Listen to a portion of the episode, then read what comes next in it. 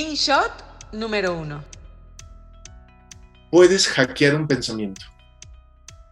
Si tú logras pensar en un pensamiento y le das una forma geométrica, un olor, una textura, un tamaño, tú puedes al pensar en tus pensamientos editarlos para construir o reconstruirlos a tu favor.